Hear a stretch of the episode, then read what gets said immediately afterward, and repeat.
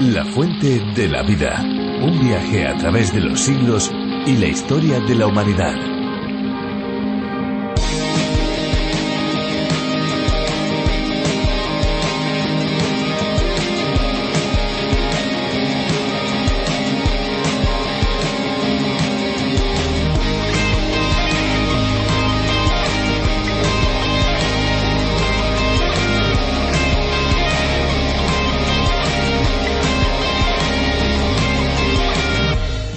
¿Quién no ha oído alguna vez aquella frase de se me hace la boca agua y no solo oírlo, sino también ha vivido la experiencia? Pues esta sensación se produce a consecuencia de un reflejo de secreción gástrica cuyo hallazgo hizo célebre el fisiólogo y psicólogo ruso Iván Pavlov. Pavlov formuló la ley del reflejo condicional en 1890 al observar su ayudante que los perros de su laboratorio empezaban a segregar saliva y jugo digestivo cuando olfateaban o veían la comida y es que con oler o ver una comida apetitosa, a nosotros los humanos también se nos hace la boca agua como reflejo de la secreción gástrica.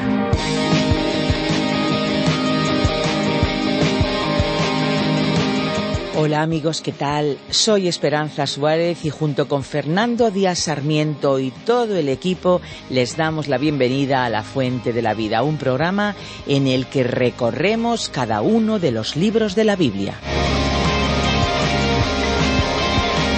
El ciclo del agua es un circuito cerrado que se repite una y otra vez. Hay una evaporación que se condensa y cae en forma de precipitación, haciendo así que los ríos fluyan hasta llegar a los lagos, mares y océanos y vuelta a empezar. Pero sin embargo, por mucho que el proceso sea el mismo, no siempre desde luego se ve igual, pues las nubes, por ejemplo, cambian de forma y su curso habitual. De igual manera, aunque leamos en la Biblia una y otra vez las mismas historias, sabemos que cada vez será diferente y aprenderemos algo distinto, porque las circunstancias por las que pasamos son diferentes y porque Dios sabe en qué necesitamos poner nuestra atención y lo que necesitamos para nuestra vida diaria. Por otro lado, para entender lo que estos libros tienen para decirnos, debemos estar dispuestos a escuchar, no solamente con nuestros oídos, sino también con la mente y con el corazón. Eso es algo fundamental en la fuente de la vida. Si se ha perdido alguno de los programas anteriores o quiere escuchar este desde el minuto uno, les recordamos que pueden escucharlo a través de la web lafuentedelavida.com o a través de nuestras aplicaciones RTM360 o la fuente de la vida, también denominada a través de la Biblia. Antes de seguir con el programa de hoy, vamos a escuchar un tema musical.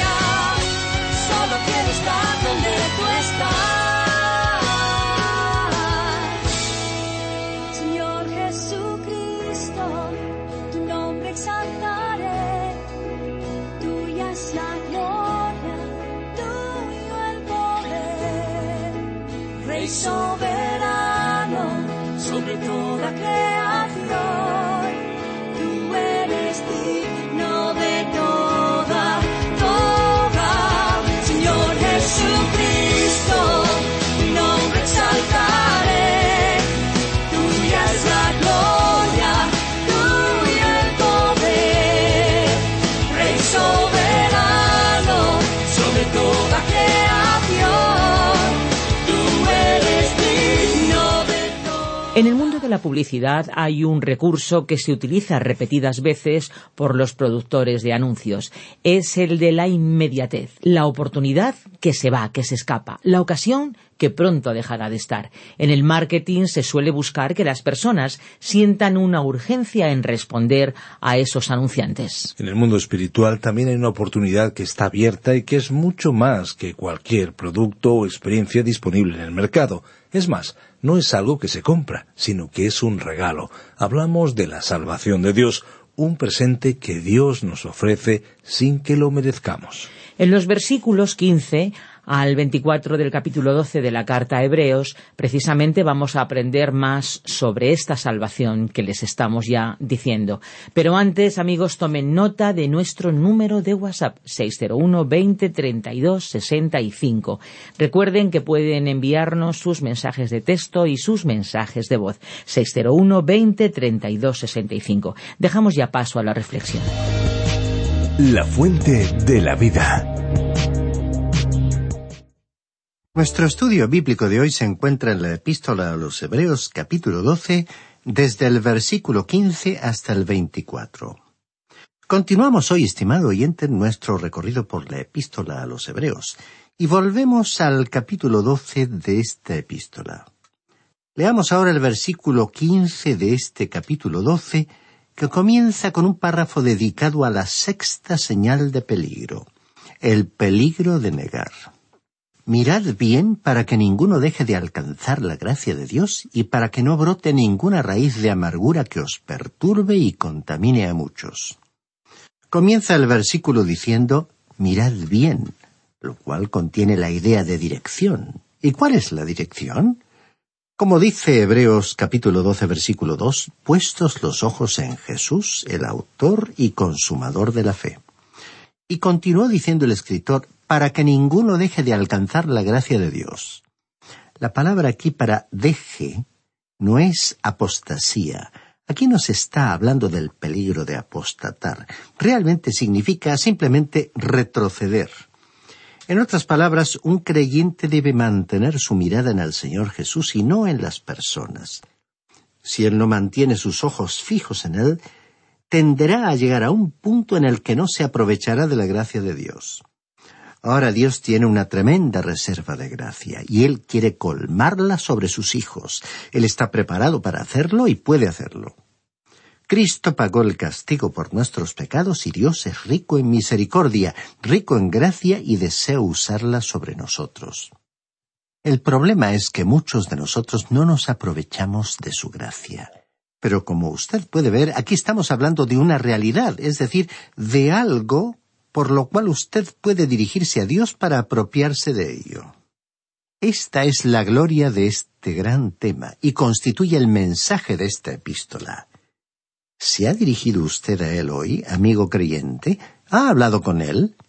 Por supuesto, de una forma reverente, pero nos referimos a que hable usted verdaderamente con él como su padre. Cuéntele todo acerca de usted mismo, Cuéntele que necesita gracia. Todos necesitamos gracia y la gracia está disponible, pero tenemos que pedirla. No fracase en este importante asunto y se prive de obtener la gracia de Dios. Y termina el versículo quince diciendo para que no brote ninguna raíz de amargura que os perturbe y contamine a muchos. Un creyente crítico y desagradable en una iglesia puede provocar más problemas de los que uno podría imaginar así como una manzana podrida en una canasta echa a perder a todas las demás. Necesitamos pedir a Dios gracia para soportar cualquier experiencia por la que estemos pasando y bajo ninguna circunstancia sentir amargura o resentimiento hacia alguien. Leamos ahora el versículo 16 de este capítulo 12 de la epístola a los Hebreos que dice que no haya ningún inmoral o profano como Esaú, que por una sola comida vendió su primogenitura. La inmoralidad aquí es una inmoralidad espiritual. Existe el peligro de apartarse de Dios hacia las cosas de la carne y esto puede referirse a cualquier cosa material. En cuanto a Esaú, él vendió su primogenitura, un derecho espiritual de nacimiento que implicaba tanto. Significaba que Esaú habría estado en la línea de descendencia que conduciría al Mesías, y también significaba que él tendría que ser el sacerdote de la familia de Abraham. Pero a él no le interesó tal privilegio, no estaba interesado en bendiciones espirituales. Aquí se habla de alguien profano. No quiere decir que Esaú maldecía mucho. El término no se refiere en absoluto a esa costumbre. La palabra profano proviene de dos palabras latinas, pro, que significa a favor o en contra, y fanum, que significa templo. En consecuencia, aquí significa contra el templo o contra Dios significa que Esaú era simplemente una persona impía. Esaú no vio ninguna necesidad de reconocer a Dios o de tener alguna relación con Él, o de tener algún sentido de responsabilidad hacia Él. Así fue que él despreció su primogenitura y la consideró como algo que no tenía ningún valor. Incluso estuvo dispuesto a cambiarla por un plato de comida. Hay muchas personas que han vendido su alma. Algunas la han vendido por el alcohol, otros por las drogas, otros por el sexo y algunos por la deshonestidad. Y existe el peligro de que un hijo de Dios se aleje de él por causa de cosas materiales como estas. O avanzamos en nuestra relación con Dios o retrocedemos. Nunca permaneceremos en el mismo sitio. Ahora el versículo 17 de este capítulo 12 de la epístola a los Hebreos dice ya sabéis que aún después, deseando heredar la bendición, fue desechado y no tuvo oportunidad para el arrepentimiento, aunque la procuró con lágrimas. Pocos pasajes de la Biblia han sido tan mal entendidos como este. Da la impresión de que el pobre Saúl quiso arrepentirse y que Dios no aceptó su arrepentimiento. Sin embargo, el escritor estaba diciendo algo completamente diferente a esto. Esaú despreció su primogenitura y entonces más tarde descubrió que con esa primogenitura estaba incluida una herencia, o sea que él heredaría el doble que cualquier otro hijo de Isaac. El caso es que Esaú estaba interesado en aquello que era físico, material. Cuando en este versículo dice aunque la procuró con lágrimas, cuando en este versículo dice aunque la procuró con lágrimas, significa que lo lamentó muchísimo. Él actuó como el ladrón que comenzó a llorar cuando fue apresado y dijo que lo sentía mucho. Pero, estimado oyente, él no sentía mucho el ser un ladrón. Él lamentaba mucho el haber sido atrapado. De la misma manera, Esaú no se estaba arrepintiendo porque quería regresar a Dios y porque anhelaba algo espiritual él se arrepintió de haber perdido algo material. Realmente él estaba en contra de Dios. Continuemos leyendo ahora desde el versículo 18 hasta el versículo 21 de este capítulo 12 de Hebreos. ¿No os habéis acercado al monte que se podía palpar y que ardía en fuego, a la oscuridad, a las tinieblas y a la tempestad, al sonido de la trompeta y a la voz que hablaba, la cual los que la oyeron rogaron que no les siguiera hablando, porque no podían soportar lo que se ordenaba. Si aún una bestia toca el monte, será apedreada o asaetada. Tan terrible era lo que se veía que Moisés dijo Estoy espantado y temblando. El escritor estaba hablando de la entrega de la ley de Moisés en la cima del monte Sinaí y estaba comentando el antiguo pacto. Las personas a quienes él estaba escribiendo eran hebreos que se habían convertido a Cristo. Debemos recordar este detalle todo el tiempo que estemos estudiando esta epístola. Tenemos que recordar que la primera iglesia, es decir, los tres mil que fueron salvos en el día de Pentecostés, no eran de otras naciones de la tierra, sino judíos. Hasta que Pablo y Bernabé y otros misioneros comenzaron a salir al campo de misión, la primera iglesia, la de aquellos primeros años, era cien por ciento judía. Ahora estos judíos de Jerusalén que se habían convertido a Cristo descubrieron que habían sufrido grandes pérdidas. Ellos estaban acostumbrados a ir al templo, se habían acostumbrado a escuchar la lectura de la ley de Moisés, Pero entonces habían quedado apartados de la ley y también apartados del templo.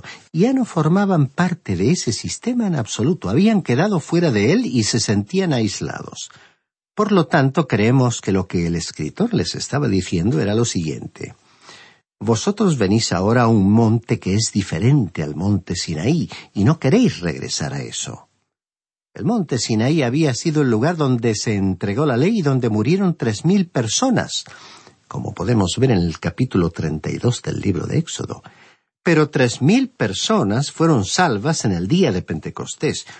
Hubo muerte en la entrega de la ley pero hubo vida nueva cuando el Evangelio fue predicado en el día de Pentecostés. La entrega de la ley no fue en ninguna manera una experiencia placentera. Hubo truenos, relámpagos, un terremoto y una tormenta, así como un fuego abrasador y el toque de una trompeta que se fue haciendo cada vez más fuerte. Fue una experiencia aterradora, hasta el punto en que el pueblo le dijo a Moisés lo que leemos en Éxodo capítulo 20 versículo 19. Habla tú con nosotros y nosotros oiremos, pero no hable Dios con nosotros para que no muramos. Ahora el escritor a los hebreos dijo, Vosotros no queréis regresar a ese sistema, lo hemos dejado todo atrás.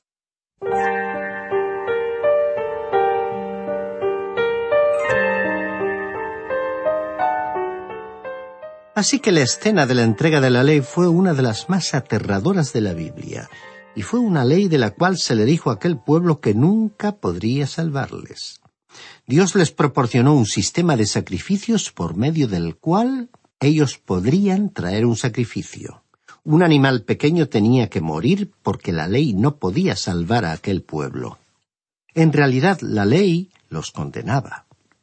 Estos cristianos hebreos se habían acostumbrado a acudir al templo y a cumplir aquel ritual, pero en los nuevos tiempos no tenían ningún lugar a donde ir, ninguna ceremonia que practicar, ni ningún sacrificio para presentar.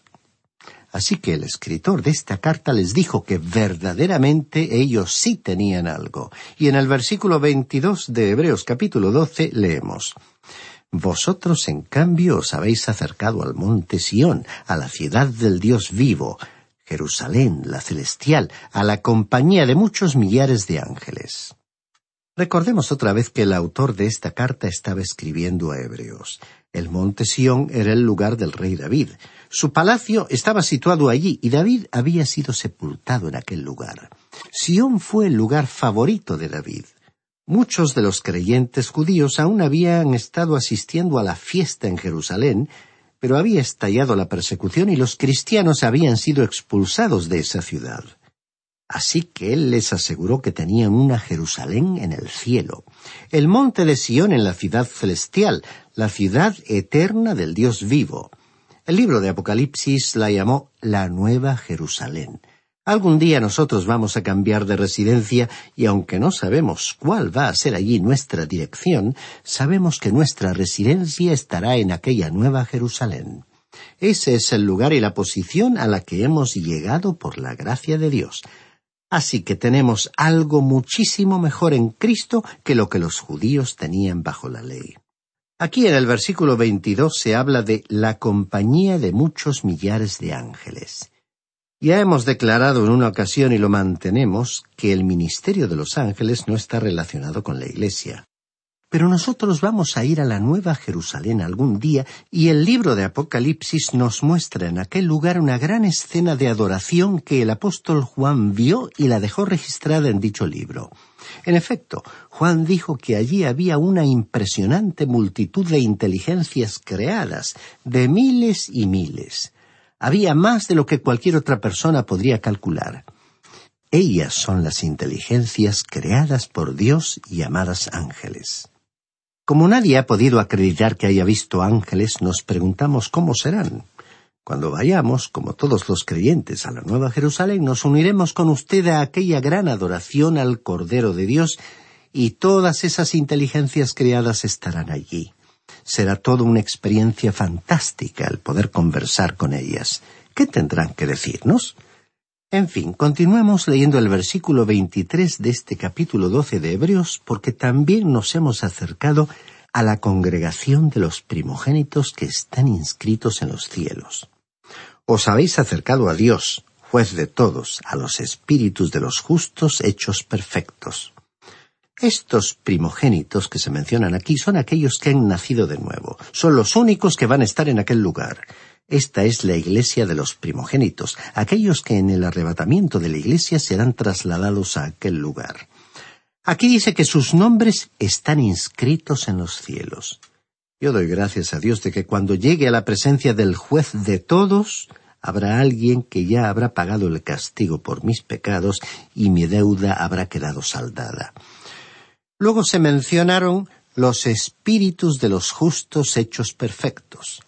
Aquí perfectos no quiere decir completo o perfecto tal como usted y yo lo entendemos. Se refiere más bien a los creyentes del Antiguo Testamento cuya salvación ha sido hecha completa cuando Cristo murió como el Cordero de Dios que quita el pecado del mundo. Continuemos leyendo el versículo 24 de este capítulo 12 de Hebreos. Porque también nos hemos acercado a Jesús, mediador del nuevo pacto, y a la sangre rociada que habla mejor que la de Abel. Aquí dice a Jesús. Entonces nosotros seremos llevados ante la presencia de Jesús, y se le presentó como mediador del nuevo pacto. Es mediador de un pacto nuevo. Él no va a tronar desde el monte Sinaí. Incluso cuando él estuvo aquí se sentó en la montaña y presentó en un sermón la ley para su reino. Creemos que va a ser una experiencia mucho más dulce y agradable cuando algún día lleguemos a su presencia y le veamos como el mediador de un nuevo pacto. El versículo 24 se completó con la frase y a la sangre rociada que habla mejor que la de Abel. La sangre de Abel clamó por venganza, pero la sangre de Cristo nos habla de salvación. Esto nos hace pensar en lo que dice el versículo tres de este mismo capítulo doce de la epístola a los Hebreos. Considerad a aquel que sufrió tal contradicción de pecadores contra sí mismo. El escritor estaba tratando de lograr que estos hebreos cristianos apartaran sus ojos del templo, de los sacrificios sangrientos, de los ritos y que los enfocaran directamente a la persona de Cristo. En la actualidad necesitamos apartar nuestra mirada de las estructuras y aspectos exteriores de la religión, de una organización y del hombre mismo. No hay ningún hombre aquí en la tierra a quien deberíamos estar mirando. Miremos a Jesús. Concentrémonos solamente en Él. El templo, con todo su esplendor y ritual, estaba llegando a su fin e iba a ser destruido, y aquellos cristianos hebreos se encontraban entonces en una nueva época. Alguien ha dicho que esta es la sencillez de nuestra fe. Y nosotros estamos de acuerdo con esa afirmación, pero existe el peligro de simplificar demasiado bajo ciertas formas de explicar el Evangelio que se utilizan en la actualidad. Nosotros creemos que la fe más nada es igual a la salvación. La fe sola puede salvar. Pero nosotros podemos ver hoy a personas que han hecho de la presentación de la salvación una pequeña ecuación matemática, y que si usted dice esto o aquello, o si contesta afirmativamente a una media docena de preguntas, entonces usted ya es un creyente. Este tipo de aproximación no deja ningún lugar para la obra del Espíritu Santo y para la convicción de pecado. Simplemente significa un mero asentimiento mental, un conocimiento superficial y pasajero de Jesús. No significa que una persona haya experimentado un nuevo nacimiento, un nacimiento espiritual. Hay una palabra de la cual se ha abusado mucho y es entregar o confiar la vida a Cristo. ¿Qué clase de vida puede usted entregarle a Cristo, estimado oyente? Si usted se acerca a Él como pecador, entonces usted ni siquiera tiene vida porque está espiritualmente muerto en delitos y pecados. El Señor Jesús fue el que dijo en el Evangelio de Juan capítulo 10 versículo 10, He venido para que tengan vida. Así es que usted no tiene que entregar una vida. Él sí entregó su vida por usted. Él murió por usted. Y como usted se encuentra espiritualmente muerto a causa del pecado, Él tiene una vida para ofrecerle a usted. Y en el pasaje que acabamos de citar del Evangelio de Juan, la frase completa que él pronunció fue He venido para que tengan vida y para que la tengan en abundancia. También oímos que algunas personas dicen que debemos entregar nuestro corazón a Jesús. Todo depende de lo que queramos decir con entregarle nuestro corazón. Estimado oyente, ¿qué piensa usted que Él quiere hacer con ese corazón impuro? Usted puede leer en el Evangelio de Mateo capítulo 15, versículo 10, la lista de cosas que salen del corazón humano. Son las cosas más impuras que uno podría imaginar. Él no le ha pedido que usted le diera su corazón. Él dijo que quiere darle un corazón nuevo y una vida nueva. Necesitamos hoy tener la convicción del pecado, saber que somos pecadores. A veces hemos convertido a la salvación en un asunto alegre y ameno. En consecuencia, no vemos a las personas llorando o expresando su tristeza por sentir el convencimiento de la presencia del pecado en sus vidas. Bien, estimado oyente, nuestro tiempo ya ha concluido. Continuaremos Dios mediante nuestro próximo programa en el cual esperamos finalizar este capítulo 12 de la carta a los Hebreos. Esperamos contarle entre nuestros oyentes al recorrer estas páginas finales de este importante libro del Nuevo Testamento.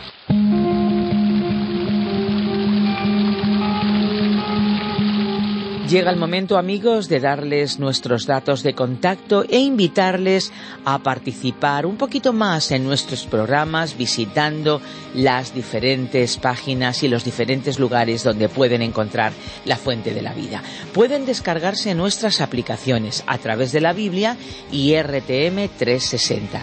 Y para aquellos que utilizan las redes sociales, claro, cómo no, les invitamos a seguirnos en Facebook.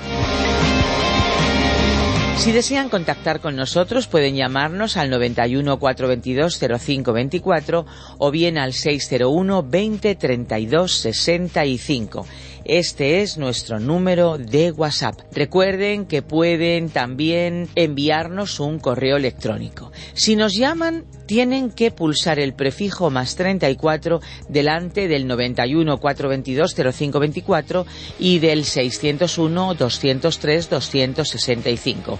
Y si nos escriben, lo pueden hacer a info arroba. Les invitamos también a visitar nuestra web lafuentedelavida.com. Y ahora ya nos despedimos de ustedes, pero siempre, siempre recordándoles algo fundamental. Hay una fuente de agua viva que nunca se agota. Beba de ella.